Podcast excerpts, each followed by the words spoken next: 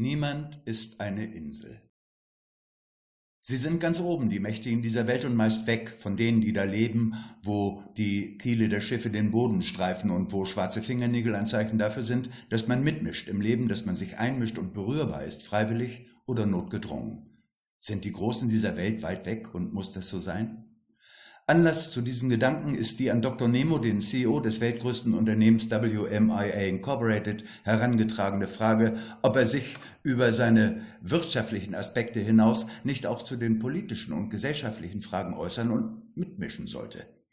Darüber entspann sich im Vorstandsbüro eine Diskussion. Sie soll hier berichtet werden. Anwesend sind Nemo, Elvira, der Medienberater Professor Senape, der Mönch Andrea und natürlich der Interviewer. Senape ergreift das Wort. Ich warne davor, als CEO Statements zum Beispiel zur Politik abzugeben. Sie sind ein Wirtschaftsführer und kein Experte für Politik. Interviewer, hm, sind denn die Politiker Experten für Politik? Elvira, gute Frage. Dann schaut sie auf ihre Chanel-rot lackierten Fingernägel und lächelt so charmant, dass man am liebsten aber wir schweifen ab. Senape, der Medienberater, ist ein stark kurzsichtiger Herr, dessen Brille einem normalen Menschen glatt einen Tunnelblick verpassen würde. Aber da kann er ja nicht zu. Allerdings könnte man das, was er sagt, auch durch eine andere Brille sehen. Warten wir es ab. Senape holt noch einmal aus.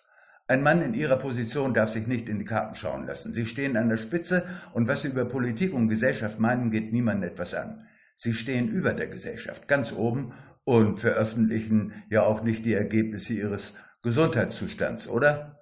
Von ihnen kann man erwarten, dass sie nur dazu etwas sagen, wofür sie bezahlt werden, nämlich zum Stand des Unternehmens. Das ist ein knackiges Statement und Senape blickt mit der ihm innewohnenden Sicherheit, dass niemand ihm, dem Experten für Medien, widerspricht, in die Runde. Elvira lacht und fast platzt es aus ihr heraus. Nemo, hast du gehört, du stehst ganz oben. Bist du also jemand Besonderes, der seine Position und sein Ich mit einem Zaun abgrenzt wie ein Eigentum, das niemanden etwas angeht? Auweia, das ist tief in die schwarzen Tasten gegriffen, denkt der Interviewer. Der Mönch Andrea hört schweigend zu. Dann sagt er, Niemand ist eine Insel.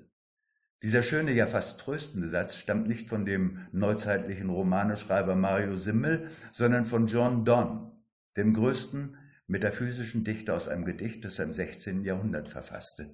Der deutschen Version dieses Satzes geht allerdings das geniale Wortspiel ab, mit dem das Thema des Gedichts seinerzeit pointiert wird. Im Englisch des John Donne schreibt sich das Wort Island, das unserem Eiland oder Insel entspricht, noch nicht mit S, sondern Iland. Damit bekommt das alte Wort und Bild, das es bezeichnet, einen aufregenden Doppelsinn. No man is an island heißt da nämlich auch, kein Mensch ist ein Ichland. Elvira, ein wunderschönes Gedicht und so geht es weiter. Jeder Mensch ist ein Stück vom Kontinent, ein Teil aus dem Ganzen. Jedermanns Tod macht mich geringer, denn ich bin verstrickt ins Schicksal aller. Nemo schweigt. Elvira, und mein lieber Nemo, gehört dir diese Position, dass du sie so abgrenzt, oder ist sie nur eine Leihgabe des Schicksals?